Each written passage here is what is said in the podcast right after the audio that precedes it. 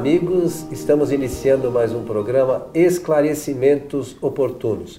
Lembramos sempre que esse programa é um oferecimento e uma realização da Sociedade Espírita Francisco de Assis, casa sediada na cidade de São Paulo.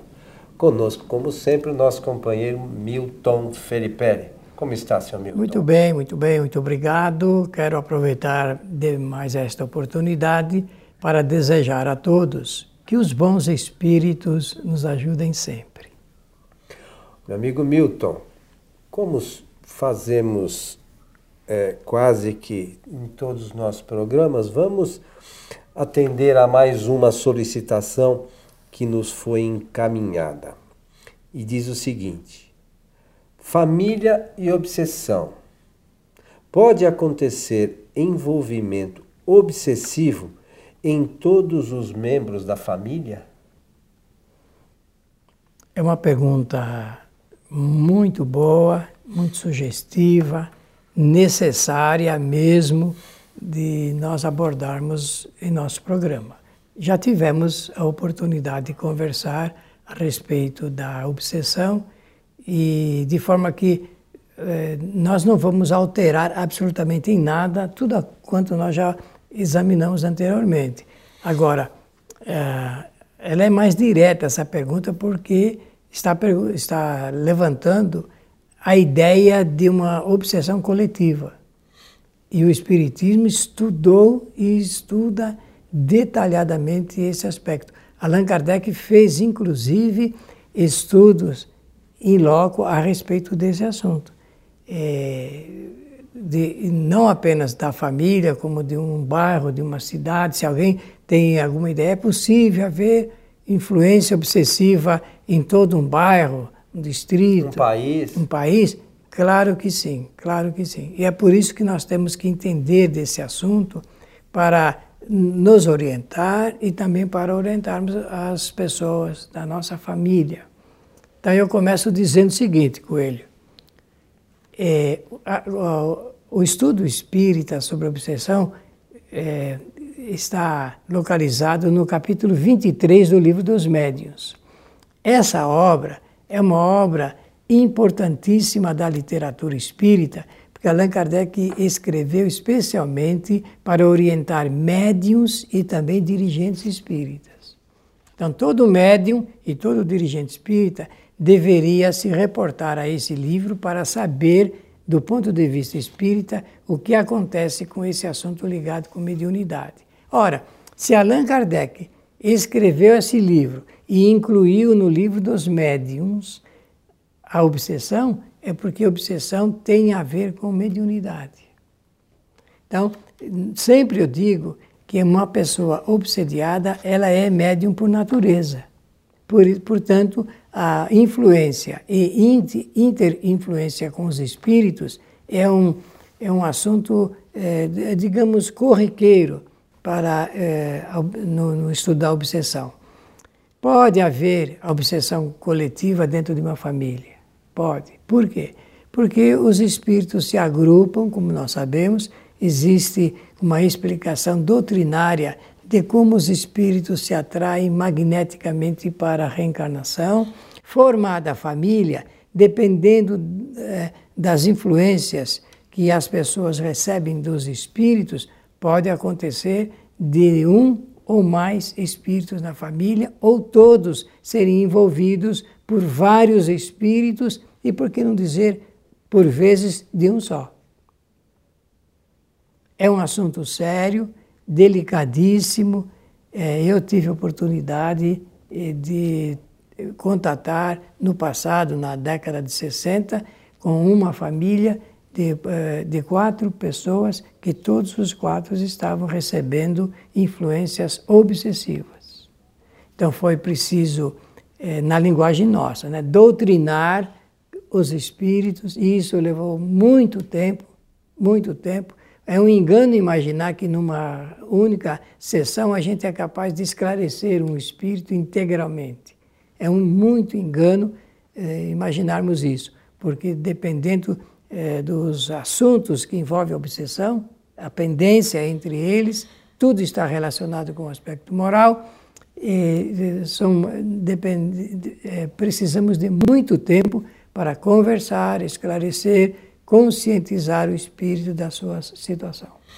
É, mas essas coisas nunca acontecem por acaso, né, Milton? Não, não existe é, acaso. Não existe acaso. É, por vezes pode parecer que a obsessão é algo prejudicial, mas por outro lado, se a gente analisar com calma, é uma forma é, de nós despertarmos para algumas questões que às vezes passam desapercebidas para o dia a dia de nós todos. Então, é, a obsessão, se nós tivéssemos o devido cuidado, ela não ocorreria com tanta frequência. Difícil dizer que não ocorresse nunca, né? Porque um outro momento a gente tem claro. os deslizes, né? Claro. Mas se nós tivéssemos a consciência que nós somos espíritos, que os Kardec perguntou para os espíritos se, se, se os espíritos nos influenciam e, e Kardec diz muitas vezes são eles que vos dirigem, né? Então, por vezes nós estamos sendo dirigidos, estamos sendo conduzidos e não, não notamos. Por, não percebemos. por vontade também, né? Vontade própria. É, e a gente acaba, acaba às vezes gostando, né? Eu estou me dando, estou bem, assim. Isso mesmo. E, então, é, essa coisa da, da, da, obsessão é algo a se pensar bastante, porque, é, como nós falamos no início, a família, é, a cidade, o país, e a, e a gente tem, assim, as coisas da obsessão é, e na, nesse capítulo que você fala tem os níveis, né? Obsessão simples, a fascinação. Nós não vemos grupos fascinados por pessoas que não dizem absolutamente nada, mas ficam fascinados porque fulano falou alguma coisa. Yeah. Até no próprio meio espírita, às vezes, alguém vem, traz uma novidade e a gente vê que algumas pessoas ficam fascinadas por aquela informação sem o devido raciocínio, Milton. E a fascinação é uma modalidade da obsessão. Da obsessão. Fascinação é, simples, através de pensamentos, emaranhados de pensamentos, e também a subjugação, que é onde o, o espírito mantém o, o, agente encarnado, às vezes é o contrário, né? O obsessor é encarnado e mantém o espírito sob julgo. Ah, você disse muito bem, nós precisamos aprender isto para conseguirmos vencer eh, essas influências. E, e, tudo está relacionado com a, a, experiência que o Espírito faz aqui na Terra como aprendizado. Então, a obsessão, no final das contas, é um benefício, é um Os benefício dois, né? para todos aqueles que são envolvidos. Agora, nós, o que, que nós temos que entender? Kardec diz que eh, ela está na razão direta da relação moral entre os espíritos. Ela sempre está ligada com o aspecto moral. Esse aspecto moral, meus amigos, significa o relaciona a, forma como nós nos relacionamos com pessoas e com os espíritos. Então, é, o jeito que a pessoa se relaciona é que contrai esse compromisso de ordem moral. E ele vai servir como expediente, eu devo usar essa expressão porque ela é real, vai ser usado como um expediente por onde a pessoa vai começar a aprender as coisas sobre a vida. E a primeira que nós temos que entender, e isso nós devemos fazer questão de salientar em nome da doutrina espírita, é sobre a nossa realidade espiritual. Nós temos que compreender que somos espíritos, nós não somos corpos que têm espíritos. Nós somos espíritos que circunstancialmente estamos usando de um determinado corpo para fazer experiências novas neste planeta de provas e de expiações. Por esse fato, eu já posso dizer que num planeta de provas e expiações, e você tomou cuidado de destacar isso, todos os espíritos passam pelas situações da obsessão, de uma forma ou de outra. É, mas a doutrina espírita é, da mesma forma que, que mostra essas questões, ela orienta também no sentido de como a gente se prevenir, né, Milton? Claro. Uh, então, para chegar nesse ponto, dizer uh, que Allan Kardec ele conceituou a obsessão como uma enfermidade de origem espiritual. Esse é o primeiro ponto. Então, para que eh, nós possamos entender sobre enfermidade, nós temos que entender sobre saúde também. Existe a saúde do corpo e a saúde do espírito. Se nós queremos nos defender ou nos prevenir da obsessão, que é uma enfermidade, nós temos que tomar todos os cuidados para regrar a vida, conforme diz Allan Kardec, do ponto de vista moral. E o que vem a ser isso? Procurar não errar moralmente falando, não cometer os enganos, as falhas que nós cometemos no processo de relacionamento com os outros seres. Honestidade, nós já vimos esse, esse, esse aspecto, né? A, a, honestidade, a honra, a dignidade e a fidelidade são os quatro pontos ou virtudes, como quiserem chamar. Os antigos, lá na Grécia, filósofos chamavam de virtudes, mas parece que nós temos receio de usar essa palavra. E é tudo que nós temos que buscar na, vir, na vida são as verdadeiras virtudes. Porque nós vivemos num mundo, num planeta, em que a porta aberta é a porta larga. É aquela que do vale tudo. Nós estamos percebendo que o momento é, da nossa vida aqui se torna um tanto quanto mais difícil, exatamente porque nós buscamos as facilidades do mundo. E, e para viver em, em regime é, de honra, honestidade, dignidade fidelidade, é preciso tomar cuidado.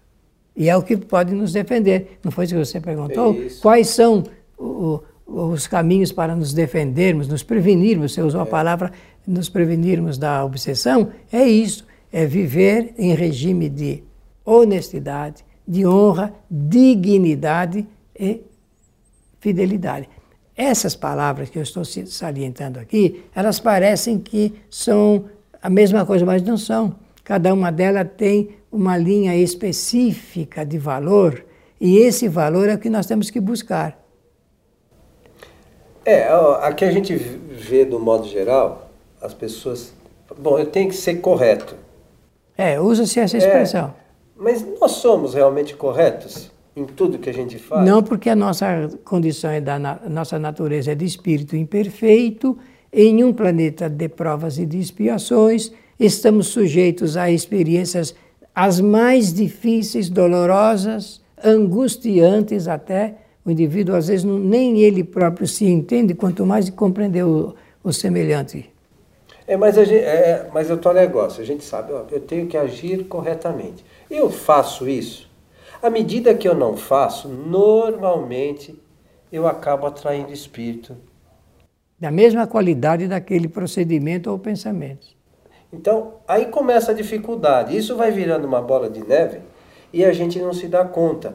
Mas como a gente está envolvido, a gente se deixa levar para a situação, como você mencionou no início, a gente acaba gostando daquilo. Ah, eu tô, eu tô é, mas não é o que eu estou fazendo não é muito errado, é. né? É mais ou menos só, e então pode. É, mas não existe o mais ou menos, né? E, e a mesma coisa, Milton, é a gente vê muitas vezes que acontece na própria doutrina espírita.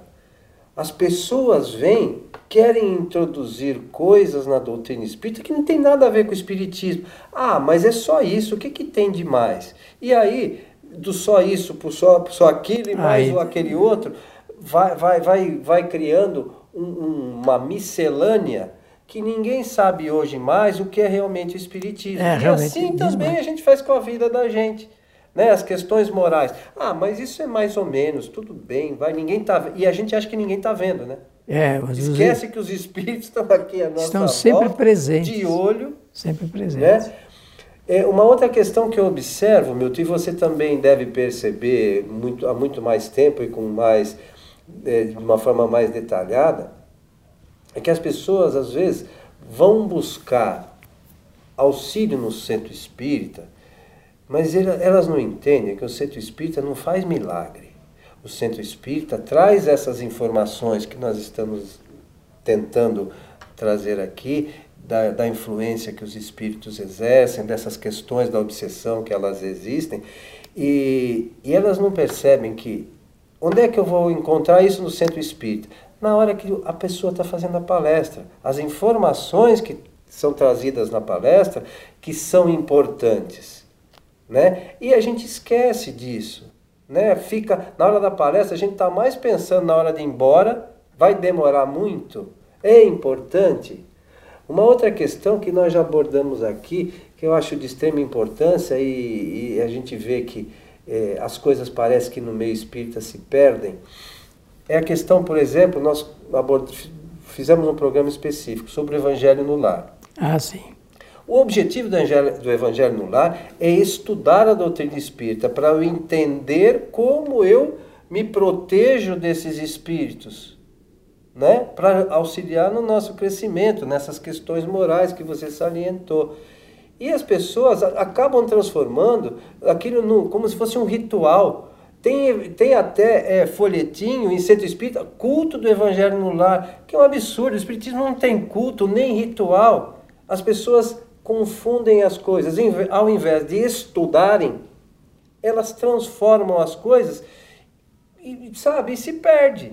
É, Por isso realmente... que a gente vê, a, a, e a mesma coisa a gente faz no dia a dia, com as coisas nossas da vida, não é assim? É assim, é, é, essa forma de pensar e de proceder é que pode trazer o desequilíbrio espiritual também. É, queria voltar ao assunto da obsessão em família, porque muitas pessoas é, passam por situações como as que eu vou mencionar. É, em um grupo familiar, por exemplo, o pai pode se tornar um obsessor de um filho. Por quê? Porque espiritualmente já são adversários. Mas aí vem a pergunta: mas como que um pai, um espírito eh, que eh, está, digamos, sendo preparado para ser pai, ele pode ser obsessor do filho? Então, é por isso que o Espiritismo apresenta é, o estudo sério a respeito dessas bases da reencarnação para nós entendermos esse complexo, porque esse assunto ele é muito mais profundo do que possamos imaginar. Lá atrás traz as linhas nas linhas antecedentes é, esses assuntos ligados à vida das pessoas é, de antigamente, em outras encarnações, e que não corresponderam com esses itens que nós estávamos falando aqui. Antes de nós iniciarmos o programa, você estava fazendo alguns comentários a respeito de autenticidade. E isto também é um outro fato que pode levar as pessoas no desequilíbrio no processo de relacionamento. Por quê? Porque quem não é autêntico é falso. E a falsidade no relacionamento humano traz perigos eminentes sobre a obsessão. Eu vou contar um caso rápido aqui, Milton, do, nos atendimentos que nós fazemos na nossa casa relacionados com a obsessão. Como você mencionou, é, na família, é, e muitas vezes isso ocorre, existem espíritos que tiveram problemas no passado de relacionamento. Né? É, e, e foi conversando com o espírito, ele foi contando mais ou menos a história e depois nós vimos que o pai e a mãe tinham é, tido um certo relacionamento numa encarnação anterior. Ou melhor, o, a mãe e o filho tinham tido um certo relacionamento. E o pai entrou na história e, e acabou, acabaram brigando. O, o pai matou o que era o filho, o filho. hoje e acabou ficando com a mãe. E aquela, aquele caso veio rolando por, por anos a fio, de obsessão, um encarnado, Sim. outra hora o outro encarnado. E hoje, às vezes, essas coisas das reuniões na família. Afloram? Afloram. Não, e primeiro que vem para tentar ajustar as diferenças. Mas chega, a, às vezes a gente nem percebe né, que isso está acontecendo, mas muitas vezes a gente não sabe porque tem uma, uma visão, assim, tem um relacionamento bom com um filho e com o outro a gente não sabe porque não dá certo. Então, é esse detalhe é, que nós temos que cuidar, de examinar, de estudar com carinho para nós chegarmos a, a aquilo que nós chamamos de da cura da obsessão. Isso leva tempo, às vezes leva uma encarnação inteirinha, duas, mas nós temos que um dia começar a examinar esse assunto. Eu penso que dessa, falando dessa forma, nós contribuímos um pouco para atender aí a pessoa que fez a elaborou a pergunta, essa questão muito interessante sobre família e obsessão. E essa que você salientou já algumas vezes, falou no decorrer do programa, as questões relacionadas à moral, essa transformação tão necessária que todos nós temos que realizar. Não é que, quando a gente fala aqui, às vezes as pessoas podem falar, ah, eles estão falando, será que eles são perfeitos? É claro que não. É Mas nós temos que ter consciência de tentar trabalhar para amanhã sermos melhores do que hoje. Isso é, é, não, é, não é ser perfeito, é tentar melhorar e buscando meios para sermos melhores moralmente a cada dia, não é isso mesmo? Um pouco de cada vez. Um pouco por vez, não é que nem apagar e acender a luz, amanhã vou estar novo, não é assim. Mas eu acho que é, se Deus fez o, o universo assim, é porque a gente consegue, né? Com certeza. Meu amigo Milton, estamos chegando ao final do nosso programa Esclarecimentos Oportunos. Somente agradecer pela generosa participação de todos e desejar-lhes que os bons espíritos nos ajudem sempre. Queremos lembrar também que a nossa casa transmite as palestras realizadas às sextas-feiras a partir das 19h30 ao vivo pela internet. É só acessar o site tvfraternidade.com.br. A todos o nosso abraço e até o nosso próximo programa.